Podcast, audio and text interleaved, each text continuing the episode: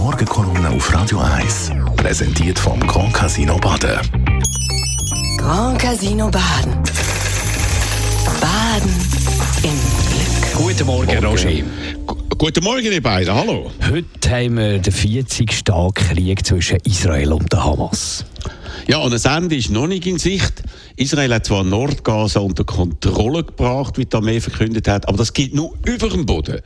Was sich in den Tunnels abspielt, kann man auch vermuten. Tausende von Hamas-Kämpfern und die ganze Hamas-Führung sind dort offenbar immer noch. Und die Frage ist, wie lange sie dort aushalten können.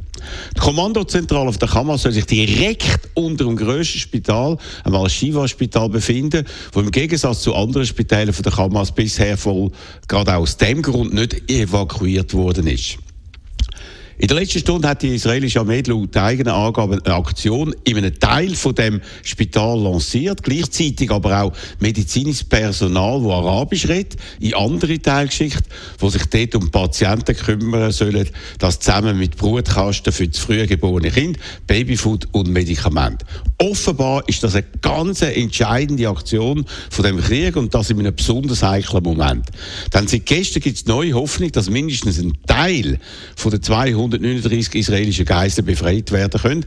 Ein israelischer Regierungssprecher hat gestern Abend gesagt, dass man einen Durchbruch bei den Verhandlungen in den nächsten 48 bis 72 Stunden äh, könnte passieren. Aber ein Deal mit der Kammer steht immer erst dann, wenn er wirklich steht. Und wie man aus früheren solchen Situationen weiß, äh, ist das immer ganz kompliziert in der letzten Minute, bis dann die Entscheidung fällt. Die Rede ist übrigens von der Freilassung von einer größeren Zahl von Geiseln gegen die Freilassung von palästinensischen Gefangenen in Israel und wichtiger noch, einer fünftägigen Waffenruhe. Und jetzt wird Israel offenbar vor dieser möglichen Waffenruhe die Kommandozentrale von der Hamas treffen und das tief unter dem Boden von dem Shiva-Spital, wo man bis jetzt keine Kampftruppen abgeschickt hat. Darüber werden wir heute im Tagradio auch reden, unter anderem mit dem israelischen Militärsprecher und wieder mit einer beeindruckenden Zahl von Experten aus vielen Bereichen, die sich äußern werden. Wir werden weiterhin alles unternehmen, damit sich unsere Hörerinnen und Hörer ein möglichst umfassendes Bild über das machen können, was sich zurzeit abspielt und es könnte weitergehen.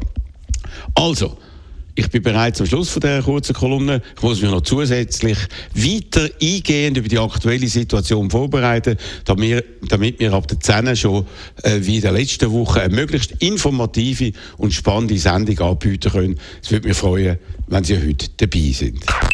Die Morgenkolumne auf Radio 1.